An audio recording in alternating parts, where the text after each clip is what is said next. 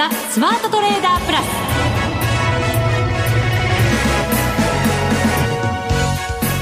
全国のリスナーの皆さんこんにちは。内田まさです。この時間はザ・スマートトレーダープラスをお送りしていきます。この方をご紹介しましょう。国際テクニカルアナリスト福永博之さんです。こんにちは。よろしくお願いします。よろしくお願いします。はい。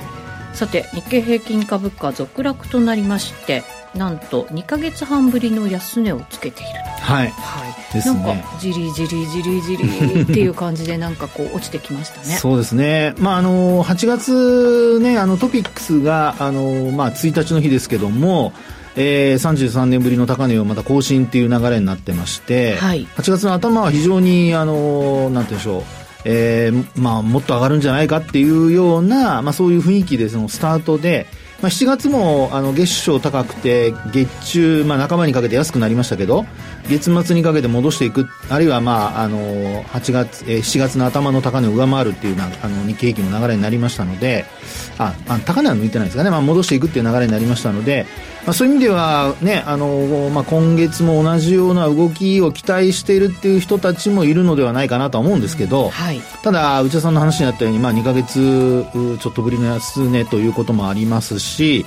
それからあとやっぱり移動平均線ですね。あのまあえーっと7月の下落局面ではまだまだ75日線がだいぶ下にあったんですけど、はい。まあ、直近ですと昨日75日線を日経平均が下回ってそれから今日もまあ続落ということで下回ったままなんですよね。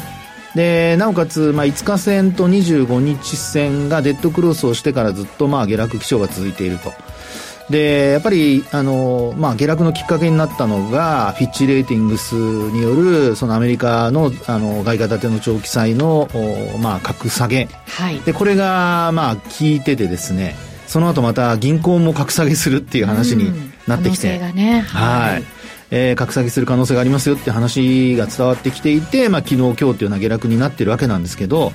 もう一つやっぱ中国もあの不動産会社のですね不良債権の問題がまたまたちょっとクローズアップされてきておりましてそうですね。あの恒大集団が問題になった時に、はい。他もどうなのっていうようなことがありましたけれど、はい。今回ちゃんとねそれがまた名前としてしっかり出てきてしまってそうですね。デフォルトというねなんねか可能性もまた出てきてるということですから。ねですよね。で、また親会社の信託銀行なんかがね、ちょっとこう、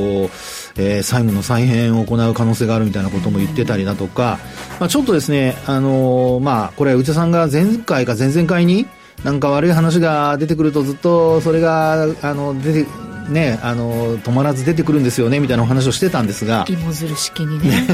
なんでこのタイミングで出てくるんでしょうなんね。か悪いニュースが出る時って続くし、まあ、いいニュースもまたそうなんでしょうけどね。うんですね、ねまあ、なので、まあ、どっかで流れが変わってほしいところではあるんですけど、まあ、やっぱり、あの今の流れはですねどちらかというと下値を試すあるいはちょっとこう安値をこう叩いていくようなそういう流れになってきてますので、えー少しですねやっぱ明るい話を見つけたいところではあるんですが、まあ、テクニカル的なお話をちょっとしつつですねどっか下げ止まりのポイントがないのかどうか、まあ、そのあたりも含めてちょっとお話をしたいなと思います。そうですね、はい。日経平均トピックスともに下髭ねちょっと長めに、まあまあそうですよね。なってますからね、はい。どうなんでしょうね。はい。この後じっくり。探られても何も出てきません。この後探ってやるっていう感じですけど、い。ぜひぜひお付き合いください、はい。この番組はマネックス証券の提供でお送りします。スマートトレーダー計画。よーいドンさあ、それでは改めて今日大引けの日経平均株価140円82銭安31,626円で終わっています。はい。はい。えー、まあ日経平均と、それからトピックスで、えー比較しますと、まあ先ほどもお話ししましたように、8月のお1日の日に、えー、トピックスは、まあ年初来高値を更新と。はい。で、日経平均の方はですね、7月の、あの、上旬になりますけども、7月の、えっと、正確には、3日ですね。3日、はい。はい。4月の3日に高値をつけた後、うん、あの、8月に入ってからは、その高値は更新できていないと。そうですね。狙いに行ったんですけどね、はい、届かずで下に落ちてきちゃいましたね。はい。で、その、おまあ切り返しのきっかけになったのが、先ほどお話しした、あの、フィッチレーティングスによる、アメリカの、おまあ外貨建ての長期債の、えー、格下げと。えー、いうことなんですけど、はい、まあ、それだけで、まあ、結構ね、あのー、影響はもうほとんどないんじゃないのっていう見方が多かったんですが、ただ、あの、結果的にやっぱりアメリカの長期金利が上昇しているんですよね。そうですよね。4.2%台乗せてきました。ね、乗せてますよね。で、あと、あの、2年債もですね、よく引き合いに出されるんですが、まあ、こちらも一時5%に乗せる場面があったりだとか、はい、えー、ということで、ちょっとですね、やっぱり、あの、金利の上昇が警戒されて、で、これまでは、例えばその金利の上昇で、えー、特にその直近ですと、為替はね、後のコーナーでも話しますけど、ドル円がなんと146円台に入っていて、はい、そうですね。もうね、昔というかちょっと前のあの株価の反応であれば、円安を交換してですね、株価はもうちょっと上昇してもおかしくないとこなんですが、まあ、あの、先ほども話しましたように、えー、株価の方は、あ8月1日のトピックスは高値を超えられず、それからあと日経平均は7月3日の高値を超えられず、で、一方で為替に関しては、えー、145円台を抜けてきてですね、ちょうどまあ前回、あのー、いろいろお話をしたところで、142円か3円のところですかね、うん、あのー、抜けて終えられるかどうかっていうところはポイントだというふうなお話をしたんですけど、はい、まあ結果的にそこを上に抜けてですね、そのまま、あのー、まあドル高が続いていったと。で、結果的にまあ、146円台に今乗せているっていう流れですもんね。んですから、あのえー、為替のですね、円安を交換される業種で考えますと、例えば自動車だとか、はい、それからあとハイテクのところで言うと半導体関連のとこですよね。で、そういったところがもうちょっとこう買われても良さそうなもんなんですが、まあ、あの、あまりそのね、日経平均を引っ張るような流れにはなっていなくて、まあ実際のところ、あの、例えばそのトヨタ自動車なんかも今日もあの上昇してはいるんですけども、えー、8月の2日の日に高値を更新して、これ年初来高値ですけども、はい、2549円っていうのをつけた後ですね、えー、実はちょっと伸び悩んでいるという。そうですね。はい。状況なんですよね。はい、今日業種別で見ても、はい、その、えっ、ー、と、輸送用機器ですね。もちろん上昇はしているものの、全体でも0.25%ということですから、非常に小幅な上昇にとどまっている。うん、本当そうですよね。はい、で一方で、あの、銀行株は、まあ、やっぱりトピックスが上昇している、やっぱり背景というところだと思うんですね。しっかりしている背景だと思うんですけど、はい、あの、銀行株今日もしっかりという流れになっていまして、なんといっても、こう、業種別の上昇率ではナンバーワンですからね。そうですね。1%を超える上昇率はこの銀行だけ。はい、そうです。はい。ね、唯一銀行が1%を超える上昇率になっていると。ですので、やっぱり金利の上昇がほん、あの、本当にその利益につながるかどうかわからないんですけど、まあ、あの、考え方としてはやっぱりリザヤが稼げるということで、えー、収益にはプラスに働くだろうというような見方からですね、銀行株がやっぱ買われていると。そうですね。昨日なんかはやっぱりね、アメリカにつられてちょっと売られた場面も銀行株大きくね、はい、下げてましたので、その反動というのもあるかもしれませんしね。そうですよね。えー、ですから銀行株は、あの、今お話ししてますように、えー、上がったり下がったりで、うん、忙しい。はい。で、結果的にですね、この銀行株も、例えば三菱 UFJ フィナンシャルグループを見ますと、7月の31日に、あの、高値をつけてるんですね。はい。その後はずっと実は、あの、え高値切り下げという形になってまして、昨日時点ではね、25日線下回ってるんですよ。あららら、そんな感じなんですね。いや、本当そうなんですね。で、今日も実はね、40銭ほど届いてないんですよ。反発してるんですけど。はい、ということで、えー、まあ、私なんかはですね、そのテクニカル的に、例えば、あの、今お話してますように、えー、まあ、例えば、えー、7月高値をつけて、で、その後、こう、下落した局面と、同じように8月の頭に高値をつけて、その後下落している局面で何が違うかっていうふうに見たときに、はい、えー、先ほどお話したように、やっぱり、あの、日経平均で言えば、例えば移動平均線、どの移動平均線を下回ってるか、で、まあ、これも繰り返しになりますけど、7月の半ばにですね、12日に3万2000割った時には、75日線がだいぶ下にあって、で、えー、まああまり気にならないぐらいの皆さん、あの、雰囲気だったと思うんですけど、まあ現状はですね、もちろんその時の水準は下回ってはいるんですが、3万2000を割るとともにですね、75日線も、まあ昨日今日と2日連続で割り込んでしまっていると。ですので、えー、まああ、そうですね。やはり、こう、債務、まあそうですね、あの、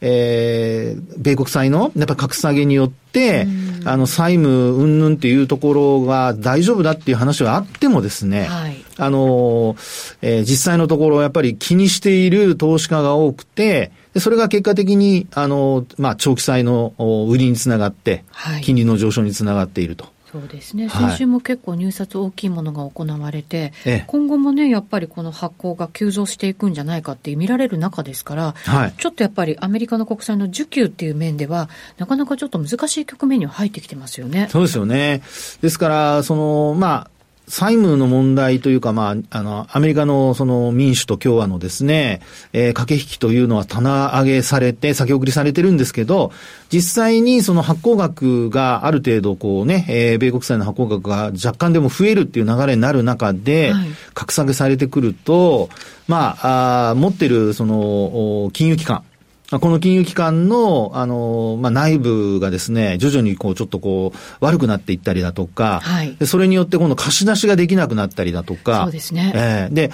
貸し出しが今度、まあ、滞ってくると、まあ、これはあの、悪い方のシナリオなのでね、あんまりその悲観的に考える必要はないとは思うんですけど、仮にまあ、そういう状況になったとするとですね、えー、今度は、まあ、よくある、その、アメリカの商業不動産だとか、えー、今ですね、いろいろと、あの、あまり話題にはなってないんですけど、えー、そうしたところの資金繰りが、あの、仮にですけど、まあ悪化するとか、うん、そういうふうになってくると、まあね、アメリカの場合ですやっぱり貸し手と借り手が結構密接な関係があるので、中国みたいにですね、もうあの、あそこには貸さないとか言ってみんながわって貸さないとかってやるんだったらいいんですけど、結構救済的な意味合いもあったりするので、えー、お金、皆さん、こう、融通し合ってるんですよね。はい。ですから、その辺のところで、何かしら、こうね、リーマンショックみたいな、こう、カウンターパーティーリスクじゃないですけども、えー、資金の手当ができなくなるっていう話になっていくと、それこそですね、えー、まあ、あこれまであんまりこう、表に出てこなかった、隠れていた、その、債務の問題なんかが出てくる可能性があるので、まあ、やっぱりちょっとですね、今のこの状況は、あんまり、まあ、その楽観視しない方がいいのかなと。そうですね、ええ、フィッチがその金融機関を格下げするかもしれないよというのは、そういう不安もやっぱりこう盛り込まれてるわけですし、はい、それによって、もし本当に格下げが行われたら、中小だと、まあ、ジャンク級になる可能性も出てくるわけですもんね。そうですよね。ですから、その格付け、ね、もうあの、あんまり、そうですね、重要視してないっていう 方もいるかもしれませんけど、はい、ただ、やっぱり、あの、それに基づいていろいろお金のやり取りが、あの、発生しているわけなので、そこについてはあんまり軽視しない方がね、楽観視とか言うんじゃなくて、軽視しない方が、まあいいのかなというのが、まあ今でしょうかね。そうですね。えー、で、まあ一つ、あの、いい話もありましてですね。はい。で、いい話というと、まあ、これ国内の、あの、株価の話ですけども、あの、トピックスは実は今日75日線にタッチしたんですけど、先ほど内田さんの話の中にもちらっとありましたが、長い下髭をつけて。そうなんですよ。はい。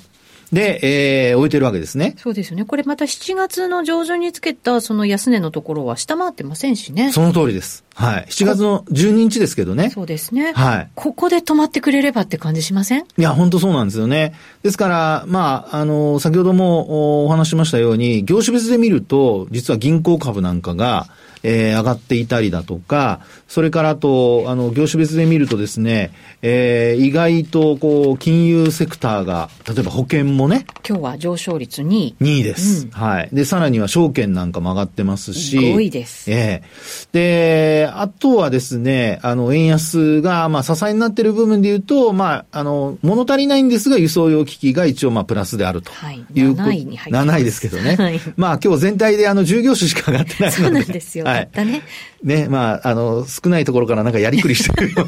無理くり いい話題を。でも大事ですよね。そうです、そうです。はい、まあ、時価総額が大きなセクターがとにかく上がっている、あるいは値を保っているってことはすごく重要なので。しかもこれ、また全体が戻り試すときに、より一段んと強くなる可能性ありますしね。その通りです。なので、まあ今、その75日線上で、えー、お話したような業種も支えになって、で、えー、下げ止まっているとなると、今の内田さんの話のように、もしね、いいあの方向に今度回り始めたときに、うそういった業種がですね、先頭を切って上げてくれる可能性がある、上がってくれる可能性があるので、はい、まあ、そのあたりを期待してというところで、まあ、あの、まあ、予想を見るっていうパターンになるんでしょうかね。うん、そうですね。はいそんな中で、アメリカももちろん下げてましたけれど、中国は今日反発していて、はい、ええええ、うん、そこどう見るの？中国のことをこっち心配してるのにって いうね、感じありますけどね。ですね。え香港反戦が56ポイント。まあ今まだ取引中ですかね。ね4時半までですからね。はい、で、あと上海も今プラスで推移しているというところなので、まあ、あの、5番に入って、東京市場が下げ渋ったり、あるいは下げ幅縮めて、62円安ぐらいまで日経平均は下げ幅縮めたんですけど、はい、まあ、その背景としてはやはり、その、香港、ハンセン、それからあと上海総合が、まあ、取引開始からはちょっと下げ幅縮めたりっていうのがあったので、まあ、あの、取引開始時はマイナスでしたからね。うん、まあ、それが、あの、今の時間帯になるともうプラスになってるってとこですから、まあ、このあたりはね、明日にちょっとつながる、あの、まあ、パターンかなというですね、気はしますよね。そうですね。はい。ただ先ほどもお話しましたように、やっぱり中国の、あの、不動産会社のですね、債務問題だとか、あとその親会社のですね、あの、問題だとか、まあいろいろやっぱり債務の再編どうなるのかっていうところは、あの、えー、まあ、まだね、予断を許さないっていう状況ですので、そのあたりが、あの、今日の、あの、アジア市場のその香港、ハンセン、上海総合の上昇が、まあ中国政府に対する期待で、期待だけで上がってるんだとすると、何も出てこないと、なんかね そうなんですよね、はい、このところ、あんまりなんかこういう対策出しますよみたいなのってないですもんね。ねないんですよね。で、あと、データ的にもちょっとなんかデフレ傾向になっているのではないかとも言われてますし、ええー、まあ、いずれにしましても、あの、夏、ガレ相場という中で、商いは膨らんでるんですが、そうなんですよね。ね3兆円はね、ずっと超えてるんですけど、えー、ただ、あの、売り物に押されてるっていう状況ですので、えー、トピックスが崩れなければ、まだ、あの、反発の余地は十分あるとは思うんですけど、両方崩れるような、日経平均とトピックスが両方崩れるような流れになった時にはですね、少し警戒度を上げるっていう、あるいは、あの、ヘッジで何か、あの、ええー、まあ、ETF 買うとかですね、あの、リバ、あ、えっと、そうですね、インバース型の ETF を買うとか、まあ、あんまり持ってると、あの、目減りしちゃうので、それはいけないんですけども、はい、はい、短期的なヘッジということで考えると、そういったものも、あの、一つ選択肢としてはあるのかなっていう感じがしますね。うん。どうなんでしょうね。これで、こう、短期的な調整で済んでくれるのかどうなのか、ただ日経平均はね、ずるずると来ちゃってますから、はい、多分この辺あの、慎重に見てらっしゃるんじゃないかなと思うんですけど。いや、もうね、あの、私、日経新聞のあの、一面の今日の記事とかもなんか業績がいいって話なんですけど、はい、日経平均の EPS 見ると、どんどん低下してるんですけど、なんであれでって思っちゃうんですよね。ちょっとね、理解に苦しむというか、私は、私はですよ、えー、全体で見るといいのかもしれないんですけど、ちょっとそのあたりがね、どうもあの納得がいかないという感じなんですよね。もちろん、あの、輸出企業の中では、はい、ね、為替がプラスにね、寄与する企業ってたくさんあるんですけど、はい、中でも売り上げも伸びてるしっていうところもたくさんありますし、ええ、値上げの効果があの出てきてるよっていうところもありますけど、はい、為替の効果っていうのはすごいやっぱりね、大きいですしね。そうなんですよね。えー、ですからそこが、あの、交換されてるのかどうかっていうところはね、まだ、あの、えー、プラス予想っていうところで見ると、まあ、業績の予想の中に織り込まれてるか織り込まれてないかで言えば、まだ完全に織り込まれてるわけではないので、まあ、そのあたりが評価されてるとすれば、まあ、いい、あの、流れだと思うんですけど、実際にね、中国の景気、アメリカの景気が本当に悪くなった時に、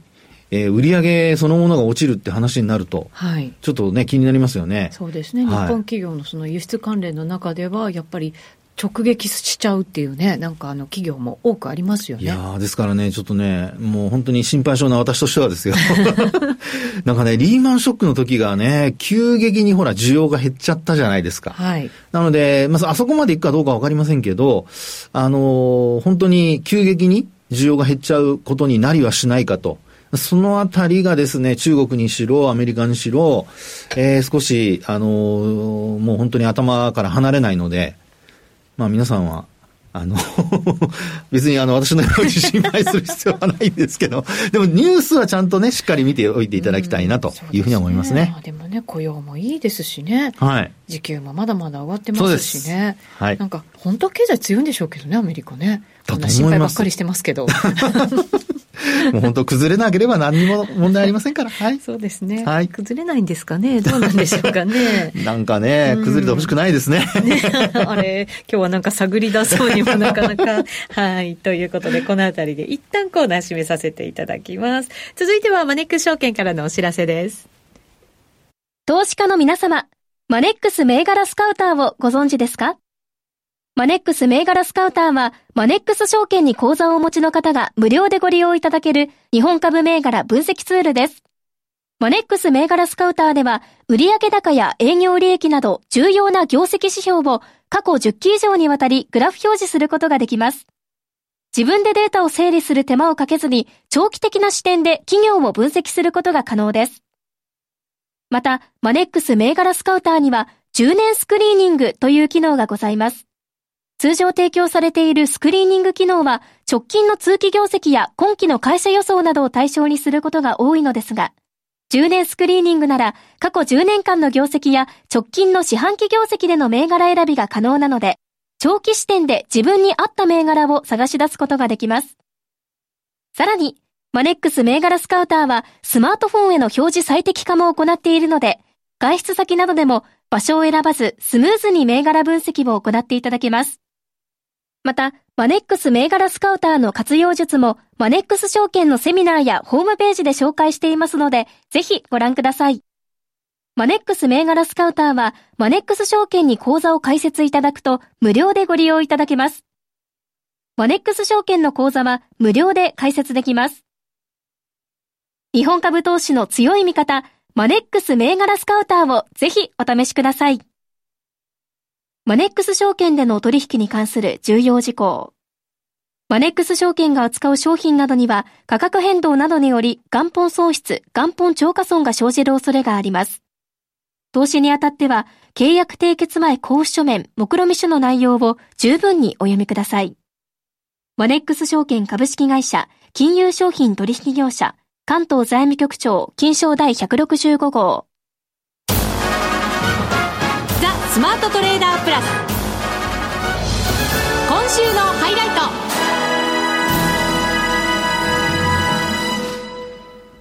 それではここからは為替の分析です。ドル円現在146円24銭25銭あたりでの取引となっています。はい。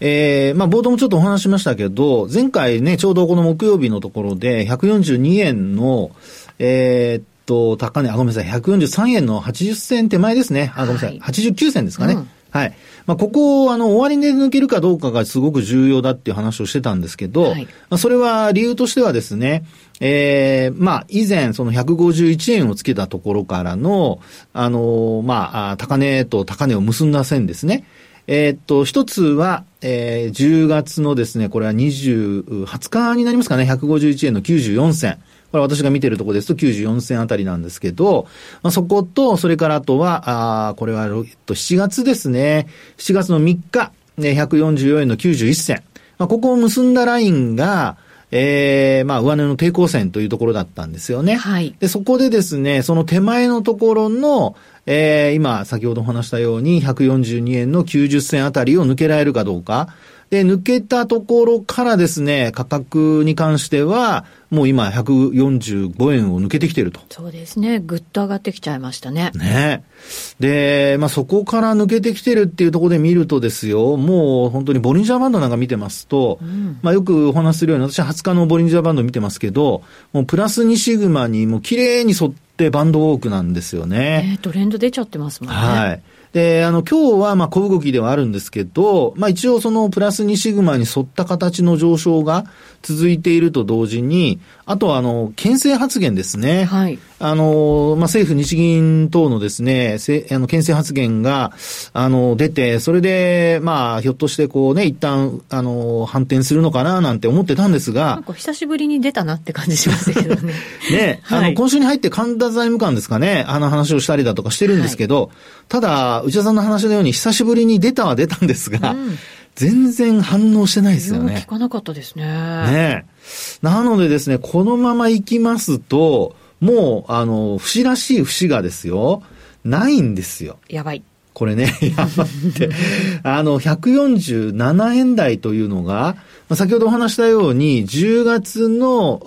これ21日あたりに151円の90銭台つけてるんですよね。で、そこから一旦押して、で、その後に戻してる水準というのが、これ10月の28日なんですけど、えー、148円の80銭台ですね。うん、はい。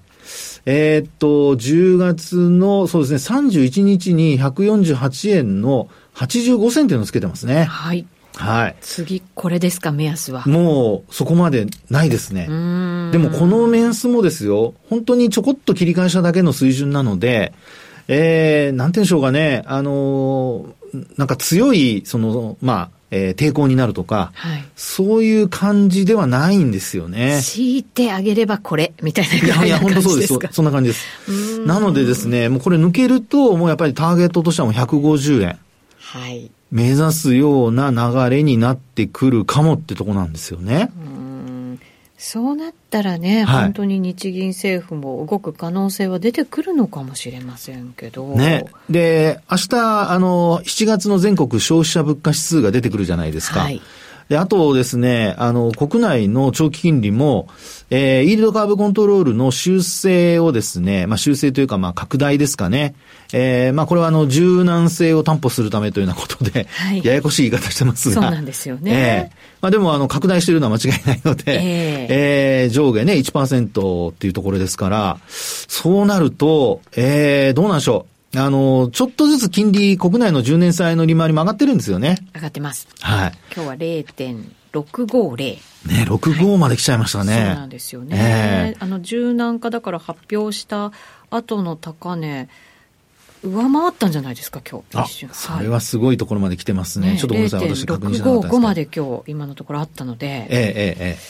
というふうになると、はい、はい、やっぱりですね、値動き的にはですよ、あの、まあ、え、その金利の状況から見ると反転してもおかしくないとは思うんですが、えー、ただ、えー、日銀が今の姿勢を崩さないと。であとアメリカ、ああるいは、まあ、そのアメリカに限らず、その海外の投資家が、あ売りに回るという債券をですね、債券先物を売りに回るっていう流れになって、金利が上昇っていう流れにならなければ、まあ、やっぱりドル買いがね、継続するっていう流れになると、